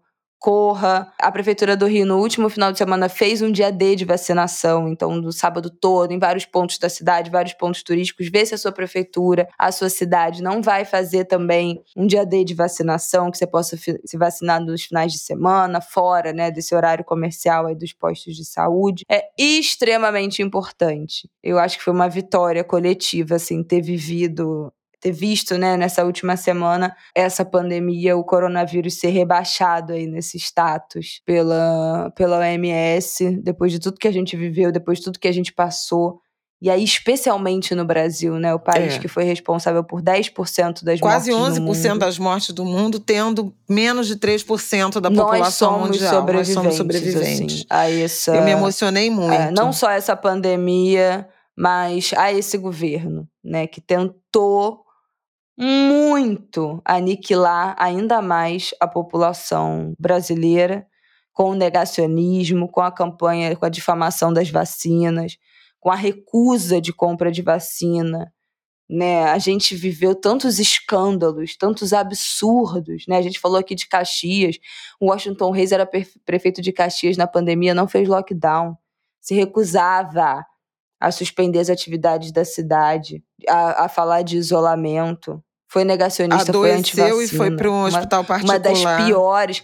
Quase morreu, quase morreu de Covid. Ficou entre a vida e a morte de Covid. Todo mundo achou que ia sair dessa experiência, o ser humano. Ah, agora que viu a gravidade do vírus que ia melhorar. Uma coisa horrorosa. Uma, uma- olha, uma das piores gestões de pandemia do, do- É. do Brasil, é, que foi do de Caxias. Muitas matérias nos telejornais aqui do Rio sobre isso. É, mas nós somos sobreviventes desse período de trevas que foi esse ter passado por esse desgoverno aí durante esses anos de pandemia e muitos não estão aqui, né? Tenho certeza que todo mundo aqui conhece alguém que infelizmente se foi por, por e não só pelo vírus, mas pelo descaso desse nessa gestão da, É, da alguns até saúde. por não terem, por é terem acreditado, né? revoltante. Em um governo totalmente Não, é negacionista, muito revoltante por ter acreditado, por não ter se vacinado, pelo atraso das vacinas, pela, pela falta de política pública que propiciasse, que melhorasse a condição do lockdown. Enfim, a gente já sabe disso tudo, mas chegamos aqui, sobrevivemos a essa tentativa, não tentativa, a esse, a esse genocídio imposto no Brasil nós somos sobreviventes desse período horroroso e trágico da é, nossa história. Eu falei na Globo News e repito aqui porque muita gratidão ao SUS, aos médicos, às enfermeiras, a sociedade civil que se levantou para criar alternativas, né? A gente já falou muito aqui sobre Os técnicos, técnicos de, enfermagem, de enfermagem, Fiocruz, fonoaudiólogas, fisioterapeutas, Fiocru, psicólogos, Fiocruz, nutricionistas, todos os profissionais de hospital, de UTI, que deram, entregaram tudo e mais um pouco nesses anos de trevas, nesses meses de trevas. É, porque foi, foi muito difícil. Foi muito duro né? Os artistas que ficaram sem trabalho, fazendo live, mantendo contato, acarinhando a nossa alma, né? É, eu acho muito importante a gente ter essa reverência, essa homenagem aos que nós perdemos, mas homenagear também quem nos permitiu estarmos aqui, né? Porque, nossa, foram tantas campanhas, organizações comunitárias, ONGs, organizações da sociedade civil que recolheram recursos, que compraram alimentos, que distribuíram alimentos, água, itens de higiene, doações as mais variadas, para que a gente sobrevivesse. E realmente sobreviventes somos mesmo, porque foram 701 mil brasileiros mortos. É uma coisa absurda. Nunca antes, é né? Absurdo. Uma coisa tão, uma experiência tão traumática na vida enfim, do nosso país. Foi realmente muito duro. Honrar, né, a chance que a gente teve realmente de permanecer vivo, né, de continuar por aqui. É isso, gente. Vamos nos despedir no nosso último bloco? Vamos. Então vamos. Bom, nossa despedida fica aí um pop-up dessa semana, o que, que a gente vai acompanhar essa semana? Acho não, que você queria falar né, do, história do... da coroação. Não, eu quero ah, tá. falar ainda da, da coroação. Não, é, bom, os depoimentos... só queria deixar esse pop-up. Tem esse pop-up dos depoimentos do, do, do, dos presos, né, na, nessa, nessa, nesse escândalo da vacina. Vamos olhar também o Chile, eu quero teve falar, uma, uma quero... baita derrota do Boric, menina, né? Menina! Dois terços é, menina, desse que novo que foi isso? Eu recebi esse anúncio aqui. Da eleição para a Constituinte, né, que tinha sido derrotada. E aí, dois terços estão com a direita e a extrema-direita. O bloco dele de, de esquerda teve um terço dos votos. Isso reforça uma coisa que eu venho falando há muito tempo, quem é Anguler sabe, da dificuldade né, desses governos, especialmente eh, ao centro e à esquerda, que conseguiram ganhar as eleições é, derrotando a extrema-direita, mas que não conseguiram formar maiorias parlamentares significativas para fazer as transformações. E isso, enfim, é, é uma coisa que a gente precisa ficar de olho. São governos que vão se enfraquecendo é. e essa é a vamos vamos a acompanhar então, olho no Chile. Esse desenrolar do Chile. Eu queria fazer só um parêntese do nosso episódio da semana passada, da, do PL das fake news, né? Ah, é, 2630, que acabou não sendo votado. E a gente gravou aquele episódio na, no domingo, né? Da semana passada. Não, foi na segunda de manhã. Não, no domingo não, na segunda de manhã, mas era uma era segunda de feriado. Primeiro. E ao longo, gente, ao longo daquela segunda, o que as big techs, né, as, aquelas, as grandes empresas de tecnologia fizeram de difamação Foi no projeto. Loucura. Foi uma coisa assim. Foram, inclusive, absurda. chamadas pelo Alexandre de Moraes. Nunca vi viajarei e punirei. Alexandre de Moraes, dia 1 de maio, trabalho, trabalha. Mas vigia e pune. Mas uma coisa impressionante. Eu nunca vi um lobby de uma coisa assim tão escancarada porque tem, a gente sabe que tem muitos tipos de lobbies, mas assim, você entrar no Google e ter um link falando que o PL vai dificultar você saber o que é mentira e o que é verdade na internet, é. eu nunca vi uma coisa dessa, gente. É uma coisa assim, isso. não tem menor Foi uma aliança não tem nem também com a extrema-direita, com esses. Impressionante. Foi chocante, assim. Foi chocante. Aquele, aquela segunda o desenrolar daquilo na segunda e na terça foi chocante. Foi chocante o papelão a, a votação. que essas empresas É, fizeram. foi chocante, Uma a coisa votação horrorosa. está adiada, né? É, não tem previsão, o Arthur Lira está viajando, então é, a expectativa é que só na, na outra semana é, isso seja retomado. Mas uma notícia, e que eu acho assim, algo desoladora, mas é o jeito, não tem tu, vai tu mesmo, é uma alternativa via judicialização. Né? É na quinta-feira o ministro Toffoli, que está com uma ação relacionada ao Marco Civil da Internet, ele disse que está pronto para julgar. E aí depende da Rosa Weber, da presidente do Supremo Tribunal Federal, marcar. Né, pôr na pauta. Agora, em ela pondo, você vai ter isso que, a- que as pessoas criticam, que é o ativismo judiciário, para regular a internet. O Supremo Tribunal Federal já vem fazendo isso, né? Nas eleições a gente viu medidas que foram tomadas, né? Excepcionais para garantir algum tipo de razoabilidade no pleito. No episódio da violência nas escolas, a gente viu o Flávio Dino com as portarias, acho que a gente falou no Angu sobre isso, né? As portarias com algumas regras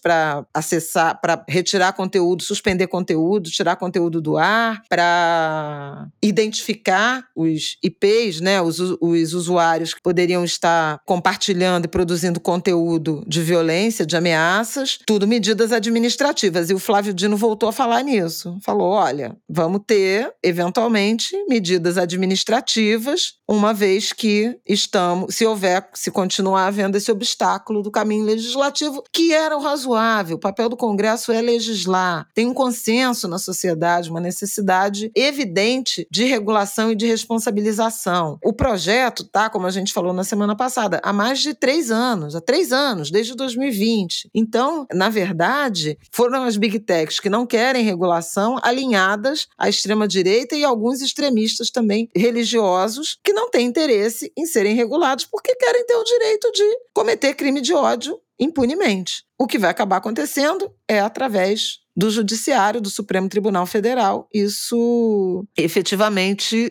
se dá, o que é péssimo, quando o legislativo abre mão de legislar e deixa para o executivo e para o judiciário eh, cumprirem esse papel. É isso. Bom, então fiquemos de olho nesse desenrolar.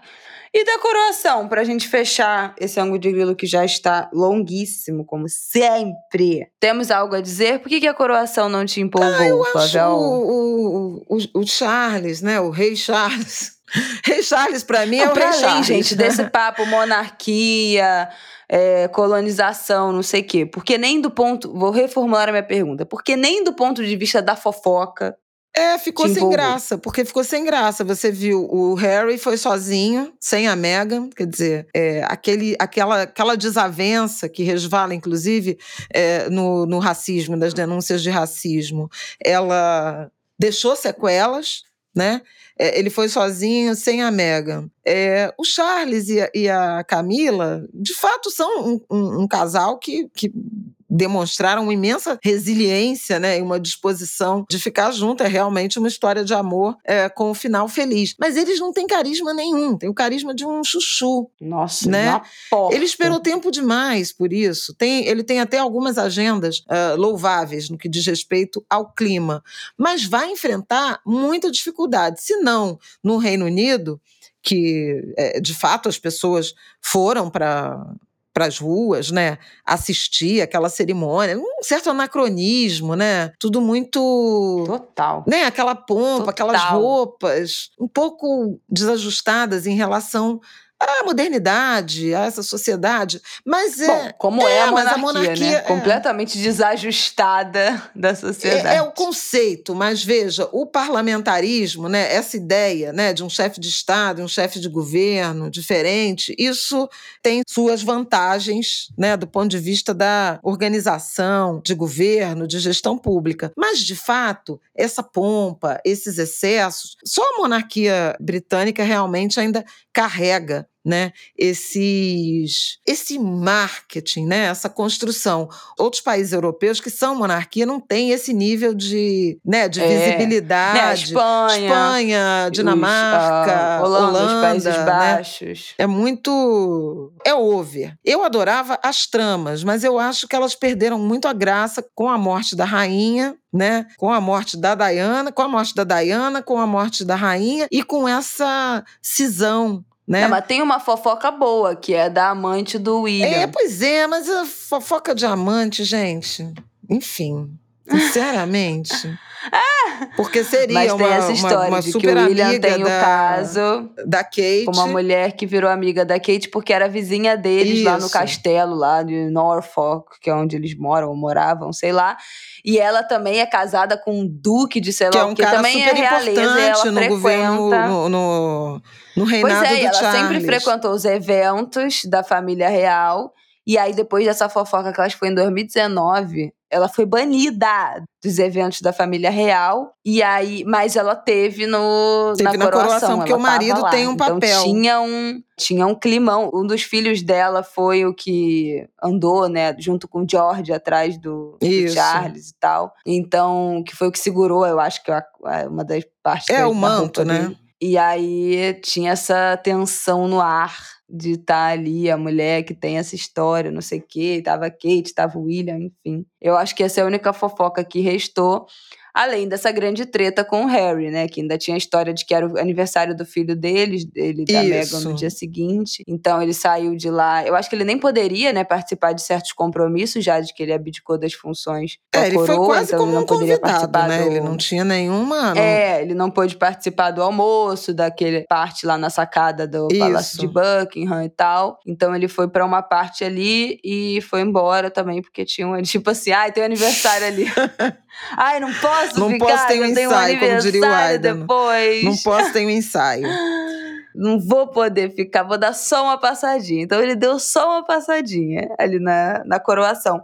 Mas tem uma coisa que é óbvio, é tudo anacrônico, é tudo bizarro, é tudo é, é uma ostentação, né, de, de pedra preciosa, de diamante, de ouro, que é desconcertante. E muitos trazidos, né? Que é, essa aquela nossa parte da- conversa é, sobre a trazidos, reparação. Roubados, muitos roubados, Roubados. né, das colônias, das colônias inglesas. Mas tem uma, uma coisa que eu fiquei muito curiosa, que eu não tinha, eu acho que eu nu- nunca tinha reparado, ou nunca tinha visto. As roupas, né? Essa parte da roupa da, da- que eles vestem, parte da coroa, do ouro, não me interessa muito. Mas essa parte da roupa, a roupa, a, a Kate estava usando uma capa, né?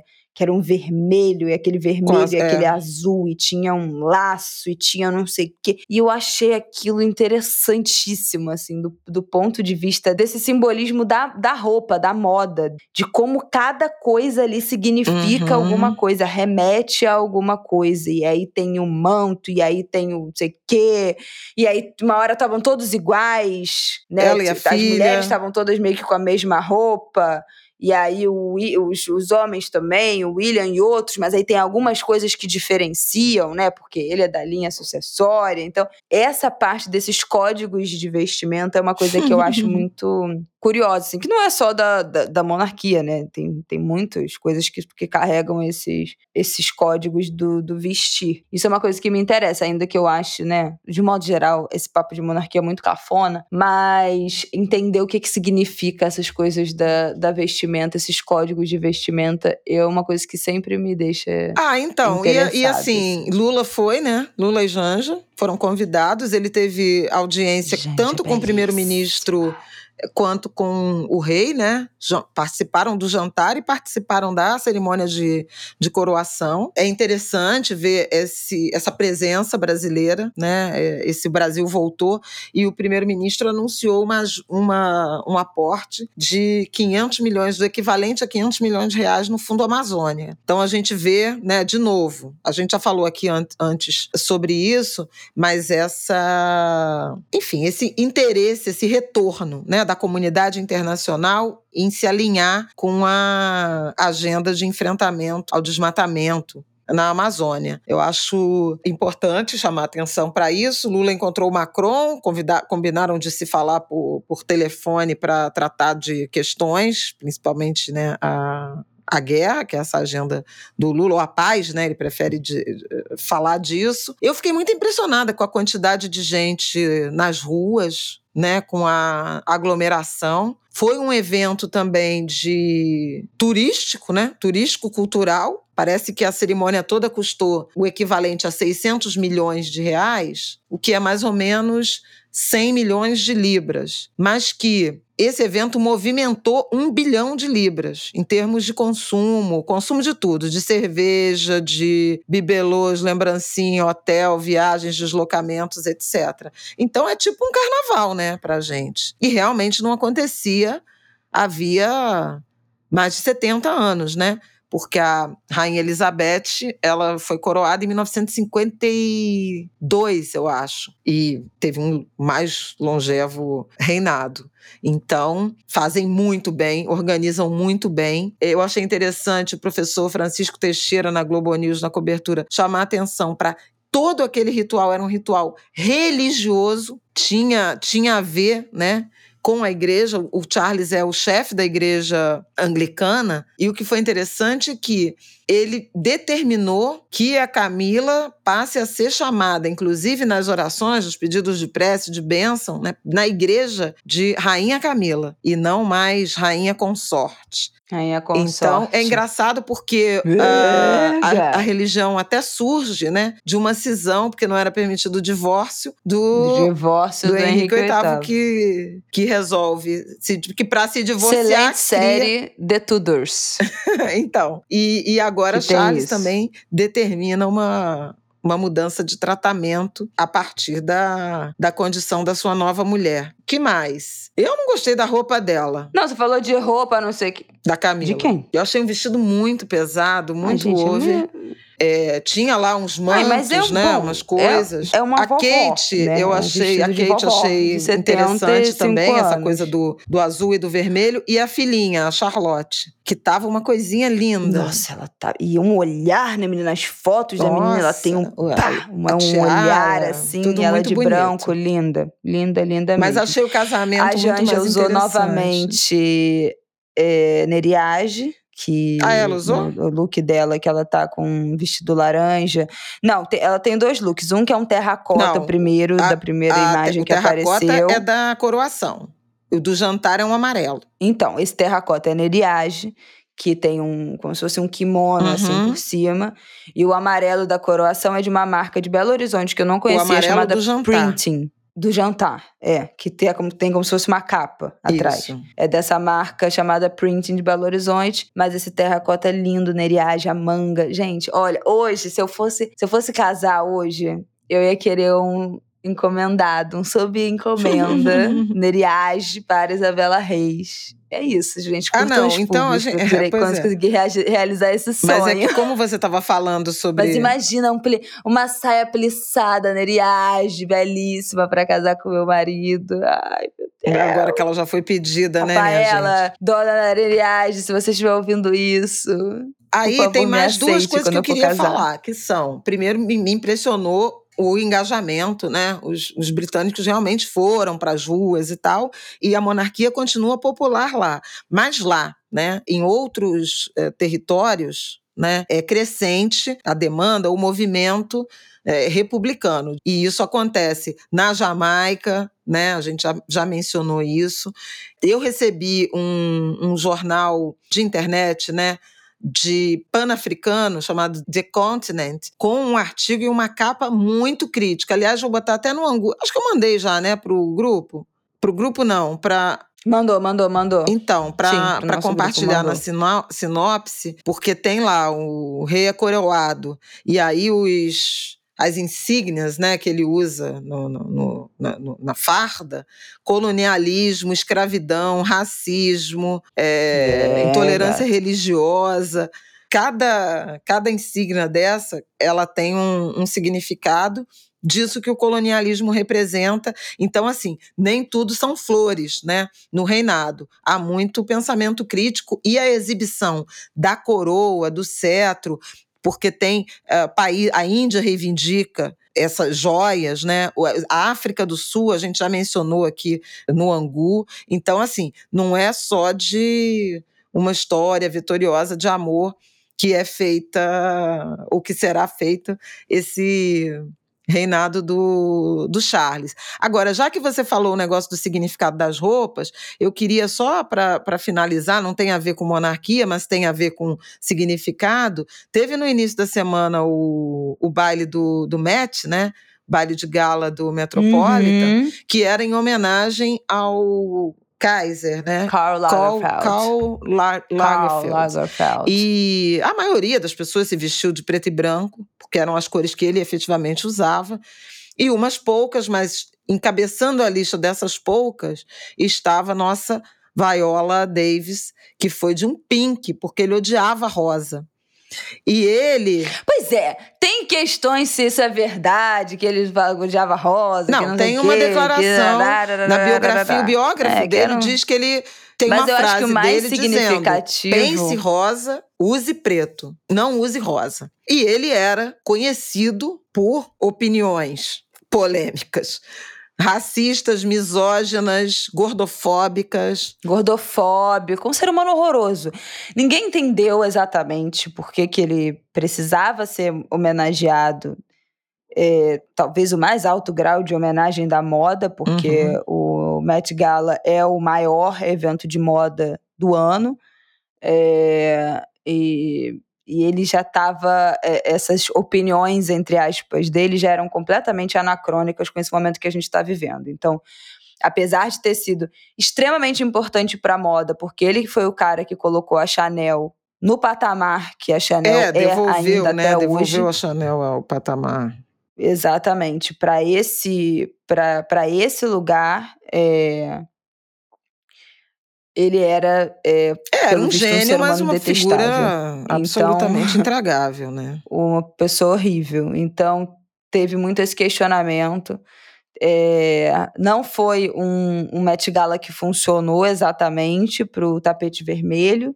É, ficou meio repetitivo, né? Porque muito preto e branco muito essa simbologia de repetir essa figura dele, né, que tinha aquele óculos de sol icônico, o cabelo sempre branco, comprido, preso daquele jeito, usando sempre terno, usando sempre luva, então teve uma repetição grande desses símbolos, teve muita pérola, que aí já vi gente falando que fala muito mais Chanel, da Coco é, Chanel do que de Chanel, fato claro. do, do, do, do Carl, então que também era uma coisa que lembra muito a Chanel, mas que não era exatamente sobre ele, então foi, foi uma. Foi assim, né? As camélias também eram muito mais, eram menos um símbolo dele, mais um símbolo da Chanel antes dele. Então a gente poderia ter vivido sem essa. Mas, obviamente, acompanho o Matt Adoro ver os looks. Pois é, mas a Viola arrasou, E parece gente. que o mais significativo da Viola não foi nem essa história do Pink, porque tem essa história mesmo, mas parece que quando foram entrevistar ela e o marido, né, o Julius, que perguntaram: "Ah, o que, que você acha do legado do crowd, da, né, dele, não sei o quê", e ela não deu uma palavra. Ela, ela deixou o Julius falar e responder a pergunta e ela ficou assim, olhando com cara de, de nada um cara de nada. Ela se recusou, de certa forma, né, silenciosamente, a responder essa pergunta. Então, é isso, tá respondido, né? Gente, chega! A gente já falou demais nesse episódio, tô com a boca seca Eu já, também. já bebi minha água toda, pelo amor de Deus. Uma boa semana para vocês. Nos encontrem lá no nosso Telegram, que você tem acesso assinando o apoia-se do Angu de Grilo. apoia.se barra Angu de Grilo, tá? Estamos por lá. E terça que vem a gente está de volta. É né? isso, a gente está de volta. Bom Dia das Mães, que seja um domingo bonito, amoroso, tátil para quem é tátil. Quem não tem mais a mãe presente né, neste plano, nosso beijo, nosso abraço, nossa, nosso carinho. Quem tem uma mãe que faz mal a você, se você tem uma mãe que faz mal a você, não, não se sinta obrigue. culpa de romper esse laço. Não se obrigue, não frequente, não sinta culpa de manter esse laço. A gente não precisa manter nenhuma relação que é nociva. Nem a relação mãe-filha, mãe-filho. Então, corte esse mal pela raiz, ainda que esse mal seja sua mãe. Tá tudo bem. Você, você merece ser feliz, apesar dessa relação tóxica. Então, não é porque é mãe que a gente tem que aturar, não, gente. Tá tudo bem, tá?